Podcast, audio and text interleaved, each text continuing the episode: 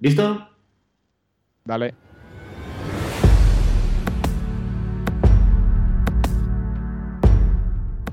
Llamada pista, episodio 38. Hola, muy buenas y bienvenidas y bienvenidos a Llamada Pista, el programa, el podcast en el que hablamos de ese desconocido deporte que es la esgrima. Este podcast está pensado por y para este extraño a la especial colectivo de seres humanos que decidimos no dedicarnos ni al fútbol, ni al baloncesto, ni al tenis, ni a ningún otro deporte conocido, y que por el contrario preferimos, en pleno siglo XXI, blandir la espada y enchufarnos a la pista.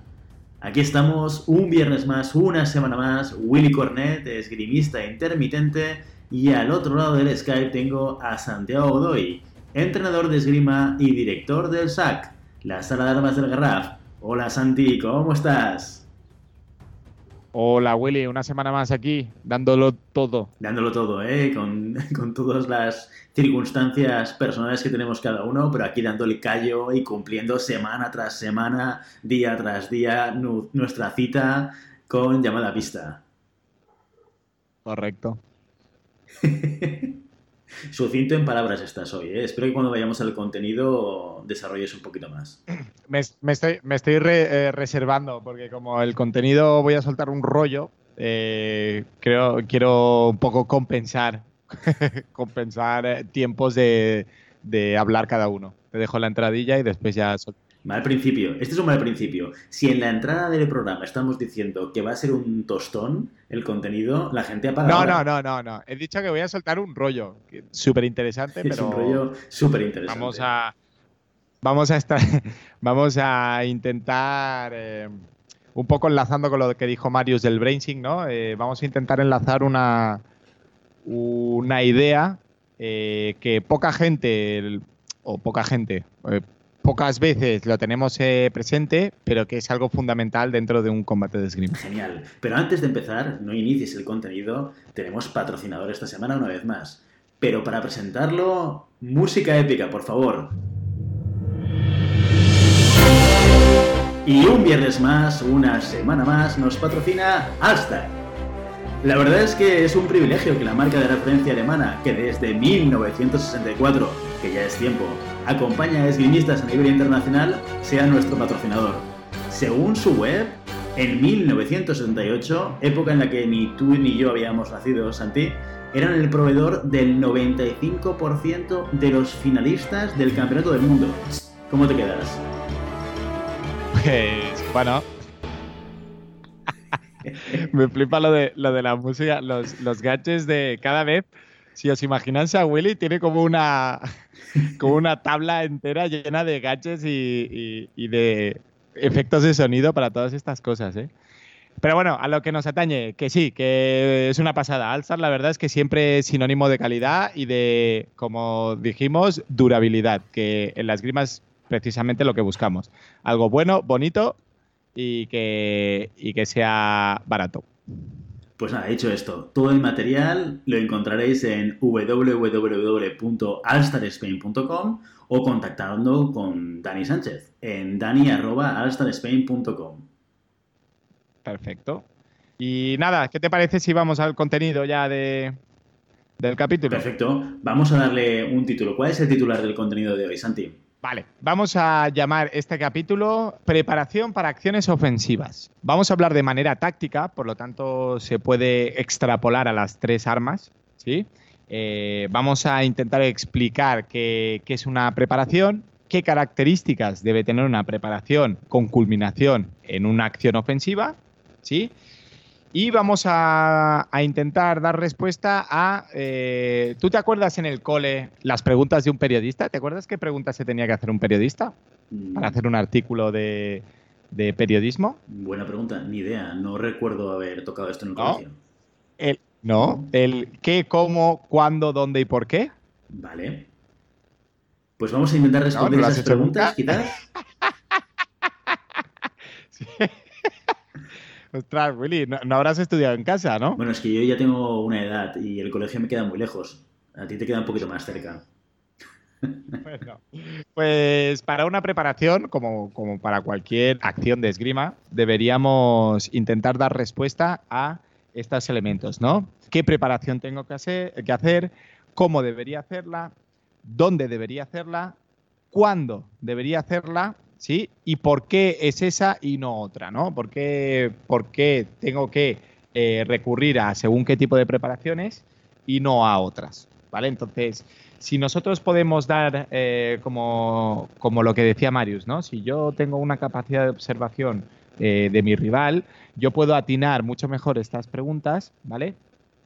Y orientar el combate hacia una, situación mucho más favorable a, la mía, ¿vale? Entonces, empezamos por el tema de qué es una preparación. Willy, si yo te pregunto a ti, ¿qué es una preparación? ¿Tú qué me dirías? Bueno, pues yo te diría que es una acción que realizas para, voy a utilizar la palabra, preparar o, anticipar la acción que quieres hacer, ¿no? Es una manera de eh, anticipar, ¿no? O de trabajar la acción que realmente quieres hacer. Vale, ¿Sería una buena respuesta? Sí, eh, pero un poco, un poco limitada, y ahora te explico por qué. Vale. A nivel de arma de, de, convención, ya sea florete, ya sea sable, ¿sí? la preparación es todo aquel elemento que no es una acción de tocado que no es ni un ataque, ni una defensa, ni una contra. ¿Vale? Eso sería todo lo que, es la preparación. Entonces, toda acción hecha fuera de eh, estos tres elementos se la considera preparación.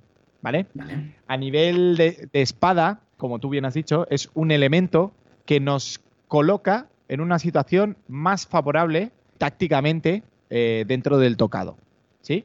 Pero a nivel táctico general, ¿sí? La preparación es todo elemento previo a un tocado, ¿sí? Ya sea preparación de piernas, ya sea preparación con una acción de, mano, ya sea preparación con una zona de pista, ¿vale? Entonces, la preparación es todo aquello que sale fuera un poquito de la acción de tocado en sí.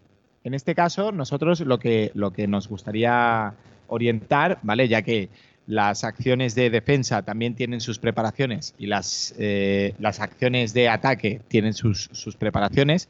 Nos gustaría centrarnos más en las acciones ofensivas que son, por decirlo de alguna manera, las más fáciles, porque nosotros somos una sociedad de sangre caliente, ¿no? Somos, somos latinos y es más natural en nosotros como, como esgrimistas ir a atacar que no a defender, ¿no? Eh, ya lo ves cuando tiras con alguien, ¿no? Siempre eh, la, frase más dicha en mi sala es eh, si no hace nada, ¿qué haces tú? Pues atacar, ¿no? Es, ese, es el elemento que está inherente siempre en cualquier combate. Bueno, nos puede las ansias, ¿no? Y es una de las cosas que comentamos a veces, que la falta de paciencia es la que hace que a veces pierdas el tocado o incluso pierdas el asalto, porque te ves obligado como a atacar, ¿no? Si no sabes qué hacer, ¿qué haces? Pues. Ah, mira, te ves obligado como a atacar, claro. El problema es que el problema no es el ataque en sí, sino cómo hago el ataque. ¿Vale? Entonces, un ataque que es fácil de leer, un ataque que es fácil de provocar, un ataque que es eh, está hecho en una distancia mala, es un ataque que está condenado a fracasar. Pero no es porque el ataque esté mal hecho, sino que las circunstancias o la situación en ese momento no eran de ataque. Yo puedo hacer dos cosas. un poco el tiempo y la distancia del ataque que has elegido? Correcto. Sí, sí, sí. los tres elementos eh, que siempre decimos que, que conforman un tocado es el elemento técnico, la acción en sí, la distancia y el tiempo. ¿Vale? Estos tres elementos funcionan como como un puzzle, ¿no? Hay, hay que eh, encajar según qué piezas, ¿vale? No todas las acciones tienen el mismo tiempo y tienen la misma distancia. No todas las distancias se pueden hacer todas las acciones, ¿sí? Y no en todos los tiempos yo puedo colocar eh, la acción en sí. Es decir, yo en una acción de dos tiempos, ¿sí? No lo puedo colocar en una distancia corta, por ejemplo. ¿Por qué? Porque eh, una distancia corta eh, tendrás más opciones de tocar si es una acción en un tiempo que no en dos tiempos, ¿no? Una acción directa no la podré colocar en una distancia larga, ¿no? Porque es más fácil de leer. Entonces, tenemos que conseguir unir las piezas del puzzle que forman estos tres elementos, la acción técnica, el tiempo y la distancia. ¿Vale? Ok. estas tres acciones yo puedo unirlas o puedo eh, empezar a ensamblarlas en un momento previo al ejecutar, que es la preparación. La preparación es aquella acción, aquel momento, aquel elemento que me permite poder situarme en una distancia precisa, generar un momento preciso y poder efectuar una acción indicada en perfecta armonía. ¿Vale? ¿Qué ventaja tiene trabajar con preparaciones? Que tú ya lo estás eh, trabajando de antemano y no estás improvisando nada sobre la marcha. Por lo tanto, ya vas con una seguridad extra a la hora de colocarte en esta distancia, en este elemento, ¿sí? en, este tiempo, y con un gesto técnico que en principio tú ya lo tienes en la cabeza y por lo tanto tú puedes tener más seguridad de lo que va a pasar, ¿no? ¿Todo ataque conlleva una preparación? No. Porque estaba pensando justamente en, el estudio de, de, Xavi Iglesias, ¿no? Donde aparecía la acción más eficiente como la flecha recta, y esta evidentemente carece de preparación, o, no, o también podemos ver una preparación. No, no, no, no, no, no, Claro, el estudio de Xavi Iglesias, ¿sí? Eh, hasta yo, donde yo lo vi, eh, analiza únicamente acciones de tocado, y él lo dijo, ¿vale? Ya las acciones de tocado es el elemento después de la preparación. Ellos no han entrado a valorar ninguna acción previa al elemento de tocado más que la presión, el ser presionado o la zona de pista. ¿Por qué? Porque la preparación en sí, es decir, una flecha recta se puede preparar con, un, con una preparación de piernas. Es decir, yo estoy en una distancia de combate, yo estoy en una distancia de combate, hago una marcha para acercarme y salgo en flecha recta. ¿vale? La acción ha sido preparación, flecha recta, pero si yo no hubiera hecho esta marcha para acercarme, quizás mi flecha recta no hubiera estado, no hubiera entrado en una distancia adecuada. ¿Vale? Entonces, ¿toda acción requiere una preparación? No. ¿Sí? ¿Por qué? Porque yo puedo, puedo tener eh, tocados fortuitos, ¿no? Tocados que tú me atacas y sin previo aviso yo hago parada respuesta. Yo no he preparado la parada respuesta. Pero ¿qué, qué, ventajas me da la preparación? La preparación me da la ventaja de la anticipación. Es decir, si yo soy capaz de anticipar la solución que va a dar el rival o anticipar la reacción que va a dar el rival. Es más aún, si voy un paso más, más allá y yo soy capaz de controlar la reacción del rival, ¿sí? Y este control se ejerce eh, a través de la preparación, yo siempre iré un paso por delante de mi rival, cosa que a mí tácticamente me sitúa por delante, con más opciones. Esto se traduce en que hay más opciones de que el tocado vaya a mi favor que no en mi contra. O sea, esto sería como un poco como jugar al ajedrez, ¿no? O sea, tú Esa sería la parte de ajedrez un movimiento, esperar que el otro haga otro movimiento y entonces tú hacer el movimiento que tenías planificado o previsto. Y esto, porque claro, yo comparándolo con el ajedrez, pues aparte de que me gusta el componente estratégico que puede tener, me genera una duda y es cuántas veces esto sucede realmente, ¿no? O sea, cuando yo estoy en, pista y pienso, voy a hacer una acción para buscar que mi contrincante haga algo y yo reaccione a eso, ¿esto se suele dar? ¿O el, digamos, la reacción del contrincante no está tan marcada o no está tan, digamos, preestablecida? Esa, esa pregunta te la voy a hacer yo a ti. ¿Tú cuando tiras, tú cuando tiras, qué estás buscando? Yo cuando tiro, ¿qué estoy buscando? O sea, ¿qué tipo de acciones busco yo? No, que tú, te, tú cuando decides una acción, ¿qué es lo que haces? Es decir, eh, sobre un perfil de tirador que sabes que para mucho. ¿no? Eh, imagínate un perfil de tirador de la sala que para mucho. ¿Tú qué buscas? Ya no, no te vas a. No, no, te metes encima de la pista a ver qué va a reaccionar, ¿no? ¿Cómo va a reaccionar? Tú ya tienes una información previa de ese tirador, ¿no? Por, porque has tirado con él, porque te lo han contado, porque lo has visto justo antes de tirar con él etcétera, ¿no? Es, es, una cuestión de frecuencias, ¿no? El, típico tío que para mucho en sexta, ¿no? Por ejemplo. Correcto. sabes que probablemente si colocas tu punta cerca de la cazoleta, te va a buscar la parada de sexta. Pues buscarás justo eso, la finta pase, ¿no? Perfecto. Pues esa punta encima de la cazoleta, ¿sí? Ya es una preparación. Es una preparación de un ataque indirecto. ¿Sí? Entonces, eh, la única diferencia que yo puedo encontrar en las tres armas, ¿Sí? que yo puedo hablar desde el punto de vista de entrenador de espada con ligeros conocimientos de florete y de sable, que me gustaría en este caso tener la opinión de, de todos los oyentes, si, me acerco más o menos a lo que yo creo que puede ser. La preparación en sable es un elemento que se hace fuera de la pista, es decir, fuera del tiempo de combate. Yo por los, los, los comentarios que he tenido con tiradores y con entrenadores de sable, el sable es un arma tan rápida que la preparación que tú vas a generar la decides antes del adelante. ¿Sí? Es decir, yo voy a provocar que el. Yo voy a probar, provocar la, la parada, ¿no? Para hacer una finta y pase, o, o, voy a provocar que él me ataque para hacer una parada respuesta, ¿no? Entonces, es algo que durante la acción de esgrima, ¿sí? Durante la frase de armas, ya lo has visto tú, ya lo has podido comprobar, es algo que no se puede dar en sable. ¿Por qué? Porque es inmediato. ¿Sí? Entonces es una situación que eh, el tipo de preparación que yo voy a hacer, es decir, el tipo de tocado que me va a llevar o que voy a eje ejecutar durante ese momento, se toma la decisión antes del adelante. En el extremo contrario está la espada, ¿no? que yo puedo construir una acción durante un combate. ¿no? Porque no, no, no, hace falta que yo lo piense antes. Sí que puedo tener una idea, pero yo puedo ir eh, construyendo mi táctica durante el, durante el tiempo del tocado, ¿sí? que es el tiempo entre el adelante y el alto de, del tocado.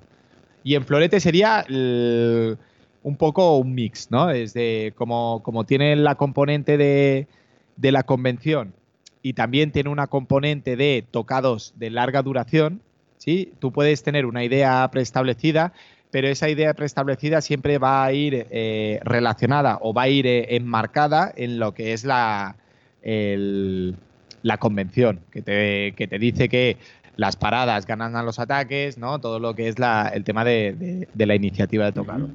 Simplemente para mí la, la, la, diferencia es en el tiempo de, de poder pensarlo antes, durante o, o post al o post al tocado. Vale.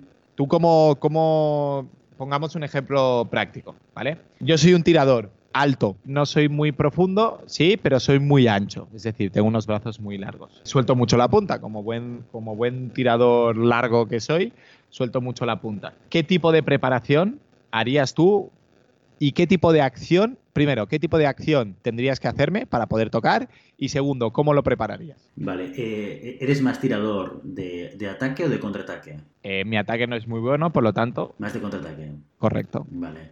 Pues eh, si tú eres más largo que yo y por tanto tienes más distancia con tu brazo que yo, mmm, si yo tiro a, a buscarte el tiempo me voy a arriesgar mucho porque seguramente al ser tú más largo o, o tienes muy mala puntería, muy, muy mala precisión, o, o, será tocado tuyo, tocado doble con suerte, ¿no? Entonces ahí esto descartaría cualquier acción sin hierro, ¿no? Mi objetivo tiene que Correcto, ser muy bien. quitar tu punta de delante mío, ¿vale? Si sé que eres una persona que vas a reaccionar a mi ataque con un contraataque, lo que intentaré será provocar ese contraataque, o sea, acercarme en una distancia en la cual tú consideres que me puedes contraatacar para cogerte el hierro. Entonces ahí puedo utilizar diferentes acciones de hierro, ¿no? Puedo hacer un batimiento, que me parecería arriesgado, mm, si eres muy largo, eh, o entrar cogiendo hierro, una sexta, una octava, depende del tipo. Bueno, si eres alto, no sé, quizás más sexta que octava, pero dependerá un poco cómo tires, ¿no? O, o no, al revés. Más octava que sexta. Más octava. Siempre que los altos tienden a, bueno, nuestro el blanco que dejan más expuestos los altos siempre es la línea baja.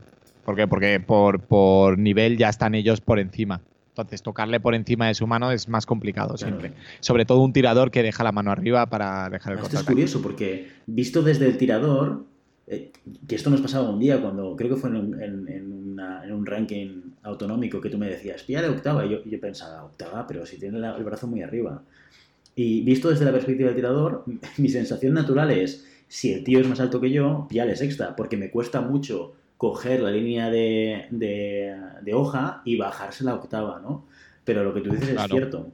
O sea, que si es más alto, mejor octava, ¿no? Sí, siempre es el, hecho de qué blanco se queda más expuesto. No, no que me cuesta más, sino el blanco más expuesto. Porque si me cuesta menos hacer una sexta, pero soy incapaz de tocar, tácticamente es un, es un fallo. ¿Por qué? Porque no, no, no llevará nunca a buen puerto. Sin embargo, si a mí me cuesta más o no me es tan natural la octava, pero el blanco más, más que deja más expuesto es eh, la parte de baja de su mano, por lo tanto, ahí es donde tengo que ir.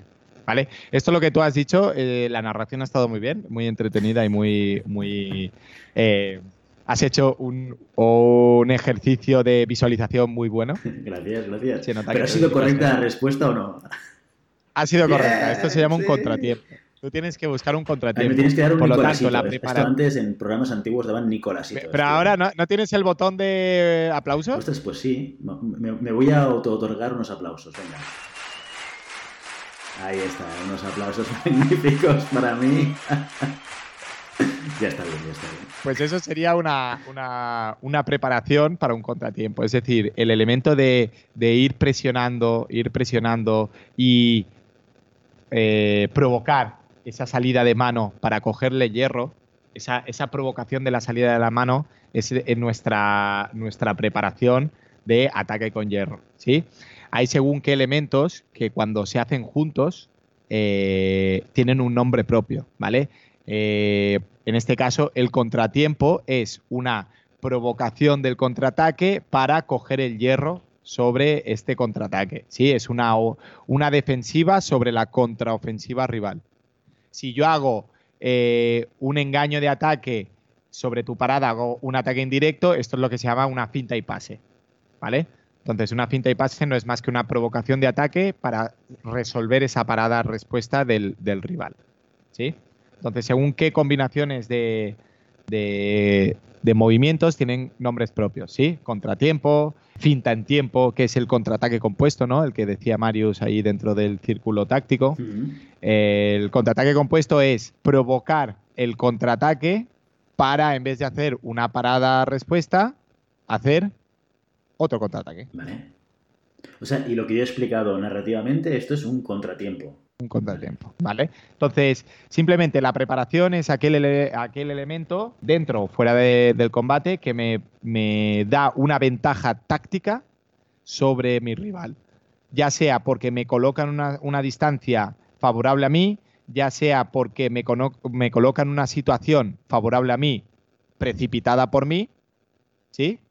O me coloca en una ventaja con respecto a eh, la acción que yo quiero hacer. Es decir, si me meto mucho en distancia y yo soy un tirador bueno en hierro, pues eso me provoca tener una situación favorable a mí.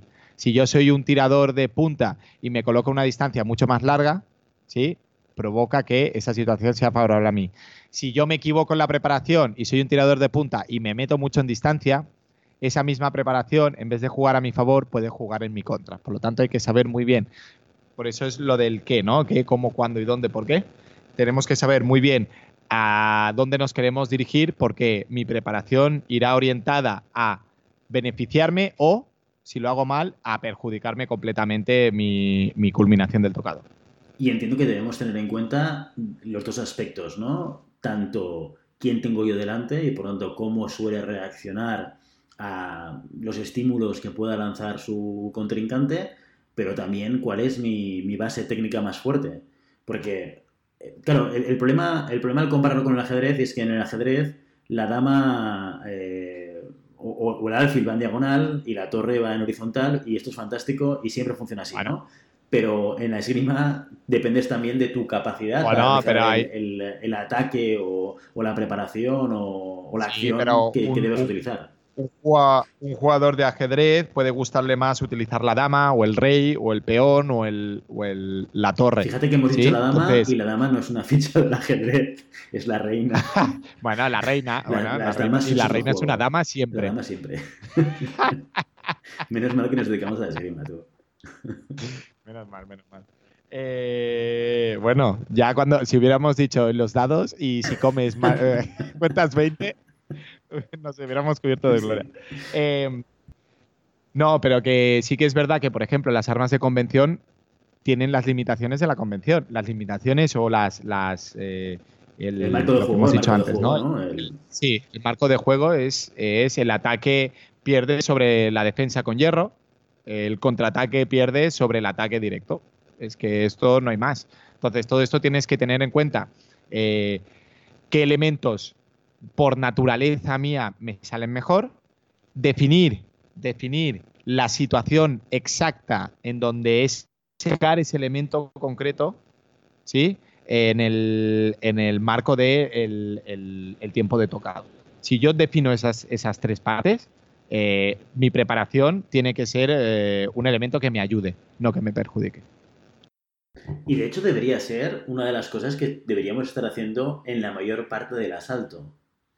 ¿No? O sea, preparar tiene que ser en espada por lo menos, ¿no? Por las diferencias que comentabas con sable y con florete, que quizás la táctica se hace antes o se hace muy rápidamente en todo el asalto, en espada justamente esto es lo que hace que un asalto sea mucho más largo, que hay mucha preparación de, ataque. Y luego el concepto este que, decía Marius el otro día, que es muy interesante, que es el, el enmascaramiento de la acción, ¿no? O incluso de la preparación de la acción, ¿no? Claro, claro, no, no. Si al final, el juego de la esgrima es un juego de, engaño, ¿sí? Y la preparación es el engaño por excelencia. Es decir, la preparación es el elemento que me buscará eh, mostrarte una cosa para yo sacar beneficio de ello. Y no siempre esta cosa es real, ¿sí? Porque una finta es un engaño de ataque.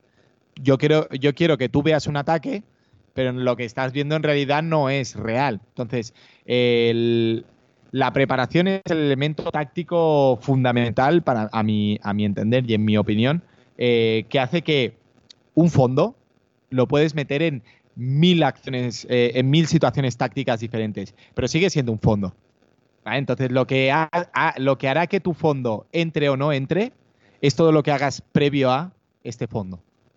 Y no siempre los fondos, todos los fondos entran en todas las situaciones, ¿sí? Y hay veces que las situaciones son propicias para un fondo, pero no lo tenemos contemplado. ¿Por qué? Porque no veo la acción, ¿no? Lo que tú decías, no veo la acción, no veo... Entonces, nosotros tenemos que tener claro que podemos conseguir cualquier acción dentro de un combate de esgrima, siempre y cuando sepa cómo prepararla.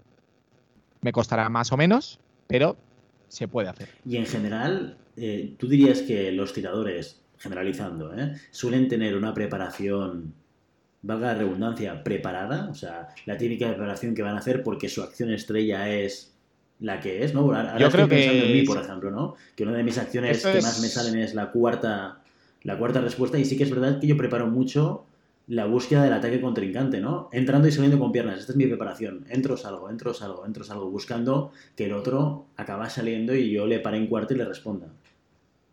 Todo el mundo es como. El tocado, el tocado, eh, en términos general, no es solo la acción de tocado, es todo lo que venga previo también. Entonces, nosotros dijimos, eh, y esto también es, es de Marius, que todos tenemos una acción refleja. Entonces, nuestra, nuestra acción refleja es aquella acción que más eh, confianza nos genera.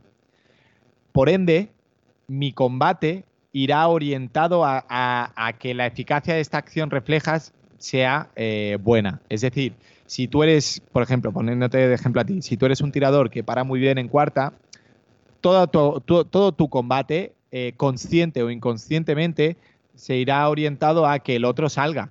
¿Vale? Ya lo, ya lo hagas tú de manera consciente o de manera inconsciente. Entonces, no porque no sepas eh, que es una preparación, dejas de preparar. Claro. ¿Vale? Pero si tu conocimiento de la preparación, eh, de cuándo la haces y cómo la haces, es más extenso, tu nivel como tirador sube. ¿Por qué? Porque controlas el momento perfecto en el que tú puedes decir, ahora voy a hacer la parada o ahora no la hago. Sí, porque muchas veces también, eh, y es el problema que yo me encuentro en las clases, es el exceso de preparaciones. Yo no puedo estar preparando constantemente. ¿Por qué? Porque la preparación tiene que ser un elemento puntual que haga que, que la liebre salte. ¿Qué pasa? Si yo estoy preparando, preparando, preparando, preparando, preparando y ninguno culmina, un exceso de preparaciones es como si no preparara ¿Por qué? Porque el rival ya no sabe eh, dónde salir, cuándo salir. Tiene una, a mí me gusta mucho el término infoxicación. Está infoxicado. Tiene demasiada información. Entonces, cuando el rival tiene demasiada información, no tiene nada de información. ¿Por qué? Porque ya no hace caso a el momento que yo quiero o a la acción que yo quiero. Entonces, tenemos que tener en cuenta que no por preparar mucho seremos mejores. no hay que abusar de la sino por, La preparación tiene que ser utilizada. No hay que abusar, al igual que no puedo abusar de un tocado en fondo. Claro, es que es. Entonces, yo tengo que ser claro en el, en el momento en el que yo quiero eh, que el rival haga una cosa en el momento que yo quiera, en, la, en el lugar donde yo quiera, para eso mi rival tiene que verlo cristalino. Si yo le empiezo a meter ruido de por medio, este, este canal de comunicación se empieza, se empieza a contaminar. Contaminar con información que yo no quiero dar o que estoy dando, pero que no estoy controlando. Por lo tanto, cuanto más limpio esté el canal de comunicación y cuanto más cristalino llegue la información al rival, mucho más eh, eficaz será la preparación como el elemento de, eh, de provocar una situación determinada o una acción determinada. ¿Y cuál es la mejor manera de entrenar la preparación? ¿Esto es en asaltos eh, o trabajo en parejas? ¿Esto es en trabajo individual? ¿Esto se trabaja mejor, digamos, ya en competición directamente? ¿En qué, qué momentos? Yo tengo, yo tengo, sí, yo poco a poco he ido descubriendo que la preparación no es más que un elemento de investigación. Es un I más D del tirador. ¿vale? Sí que es verdad que sobre trabajo en parejas o trabajo táctico, sí, sobre todo trabajo táctico de, combate, eh, la preparación es un elemento fundamental. Eh, siempre a nuestro nivel deberíamos tener un, un pensamiento de prueba y error. Es decir, eh, lo que os dije yo en el último entreno, olvidaros del tocado. Sí, porque el, tocado es un, elemento más que contamina mi, mi, observación, ¿no? Porque a veces tú tocas y no tienes ni idea de cómo has tocado. Y en competición te puede valer, ¿no? Porque al final es tocar. Pero en, entreno es como, bueno, has tocado. Y si tocas cinco veces y no sabes cómo has tocado, es un elemento que no estás controlando. Sabes que hay algo que se te da bien, pero no sabes el qué. ¿Vale? ¿Por qué es tan importante saber el qué se te da bien? Porque en un momento que yo no esté tocando, yo puedo establecer los parámetros en que sí sé que se me da bien tocar. ¿vale? Entonces, piensa, típico, típico combate de no me sale nada, tío. Es que no me sale nada, no lo veo, no lo tal. Si yo sé que eh, cuando yo me, Mira, esto me acuerdo mucho de Juanjo Michavila. Eh, él sabía que cuando te hacía ese salto hacia adelante te podía clavar un cupe a la chepa. y, te lo clavaba, ¿eh? yo, tengo te lo en mi chepa de su cupé. Claro, entonces era un, un elemento que él sabía que iba a entrar en una situación muy determinada, ¿no? Entonces, cuando todo fallaba, el tío, o sea, no tocaba ni, ni para atrás recto, pero el tío podía colarte un copia a la chepa. ¿Cómo puede ser, no? Porque tiene establecido los parámetros de en qué momento le entra el copia a la chepa. Si yo defino estos parámetros, uno de tantos, ¿sí? Pero yo puedo definir tres parámetros de tres tocados diferentes y las situaciones en las que yo puedo tocar, en el momento que esté más perdido de un combate, yo puedo decir, ostras, si presiono, me sale automáticamente la parada de respuesta. Pues voy a presionar, a ver qué pasa, ¿no? Entonces ya salgo de esa situación de limbo, ¿no? De esa situación de, incomodidad porque no sé qué hacer. Hay que establecer qué cosas sabemos hacer y cuándo funcionan y cuándo no. Entonces, investiguemos. En los combates hay que, siempre hay que tener un par de tocados o un par de combates dentro de un entreno, que ya sabéis que el volumen de, de combates en un entreno es muy alto. Eh, siempre hay que tener este, eh, este, este elemento de, venga, voy a hacer dos combates y a investigar cosas. ¿Qué pasa cuando yo enseño la mano? ¿Qué pasa cuando yo enseño el pecho? ¿Qué pasa cuando yo voy buscando mucho el hierro? Entonces, ¿qué pasa cuando? Y definir qué es lo que pasa. Y definir una solución a lo que pasa. Entonces, ya la siguiente ya no es ver qué es lo que pasa, sino que voy a enseñar la mano y cuando seguramente me vayan a tocar la mano, pa, pa, para la respuesta, ¿no? O eh, voy a enseñar el pecho y cuando me vayan a esto, pues haré unas cuclillas, ¿no? Y, vas estableciendo preparaciones y soluciones que al final es una lista de, mental de acciones, ¿no? Yo tengo mi lista mental de acciones que funcionan y acciones que no funcionan y puedo tirar de repertorio mental en el momento que esté perdido en cualquier combate. ¿Y cuál es tu preparación predilecta, Santi? Destápate un poco, ¿eh? que siempre lo hago yo, pero tú nunca explicas nada de tu ah, esto, esto, me va a matar. Mi preparación predilecta es tocada a la mano, eh, preparación a la mano, tocada al pie. Preparación a la mano, es por abajo, ¿no? ¿Entiendo? No, no, no, por, arriba. Por arriba y abajo. Como golpe lanzado. Sí, con golpe lanzado para provocar que quiten la mano, hagan la parada y descubran el pie y, fondo al pie. A mí esa me. Esa, esa, ese tocado fue de los que más. Eh, eh, más alegrías me ha dado y más penas me ha dado. bueno, es que tocado el pie es un tocado muy bonito. A mí también me gusta mucho tocar el pie. Lo que pasa es que no lo hago pues con mira, mucha frecuencia. Por un, tocado, por un intento de tocado al pie me quedé fuera de entrar en una final de 8 en una Copa del Mundo, por ejemplo. Por hacer mano-pie. En un 14-14. Duro, eso golpea fuerte, ¿eh? Sí, sí, sí, te marca. Pero bueno, era, era mi tocado, era mi, mi acción eh, la gente que tiró conmigo lo sufrió mucho y yo también lo sufrí mucho con la hora de que no salía. Y es, complicado porque en el momento que tu tocado estrella no sale, eh, ostras, estás en un. Estás en un momento muy vulnerable. ¿eh? Normal, normal. Oye, bueno, pues aquí tenemos a, a Santi destapado. Naked Santi, ¿eh? que sería en inglés esto. Las 50 sombras de Santi. Eso es, eso es. Muy bien, chicos. Pues hasta aquí nuestro episodio de hoy. Como siempre, queremos invitaros a que os pongáis en contacto con nosotros y nos digáis si queréis que queremos hablar algún tema o si tenéis algún tipo de pregunta. Siempre lo podéis hacer a través de la página web llamadapista.com barra contacto o a través de las redes sociales, ya sabéis que estamos en Instagram y en Facebook. Y si el contenido de este podcast os gusta, no os olvidéis suscribiros, compartir este episodio en cualquier red social y darnos 5 estrellas en iTunes, que nos ayuda a ganar visibilidad y a que más esgrimistas nos conozcan. Muchas gracias por todo, por vuestro tiempo, por vuestra atención y por vuestro interés en este maravilloso deporte que es la esgrima. Nos escuchamos la semana que viene. Hasta entonces. Adiós.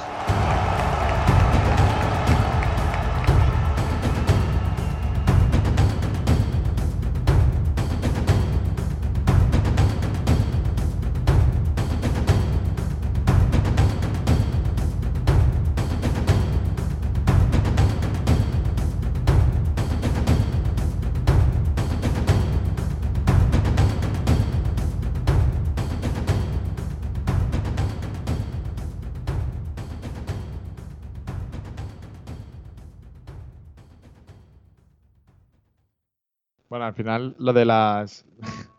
lo de la. Lo de ofensivo no lo hemos pasado por la piedra, ¿eh? hemos hablado de preparación en general. Bueno, pero está bien, podemos cambiar el. Podemos cambiar el título del episodio, ¿eh? Sí, cámbialo porque no, no tiene mucho sentido. Hemos hablado más de. Sí, preparaciones. Perfecto, perfecto. Muy bien. Bueno, pues ya lo tenemos esto. ¿Qué te ha parecido el tema musical? Bien, muy bien. Cada vez te veo más suelto. Te voy a regalar una, una, una tablita de estas con botones de jajajaja. Sí. La tengo, pero virtual. Pero solo con estos sonidos chorras. O sea, nada más que sonidos chorras. Nada ofensivo, ¿no? Por supuesto. Nada ofensivo. Nada ofensivo. No, pues no te creas que me ha costado aclararme con esto de la tabla de mezclas, ¿eh? Porque la tengo aquí, la tengo metida, claro, entre la escaleta, el audio hijack para grabar, el Skype y luego la tabla de mezclas, mm, voy haciendo así, pero hoy creo que ha salido bastante bien. Sí, hoy este, cada vez te veo más de, ¿Cómo se llaman estos? Los calvos estos que llevan los programas. ¿DJs? No. no, son... no hombre, no. Los realizadores. realizadores. has fijado que siempre son calvos? No, hace poco me llamaron de la COPE. A ver si iba a trabajar con ellos. ¿Te imaginas? Dejo mi trabajo para, para ir a la COPE. Qué desastre. Me fliparía.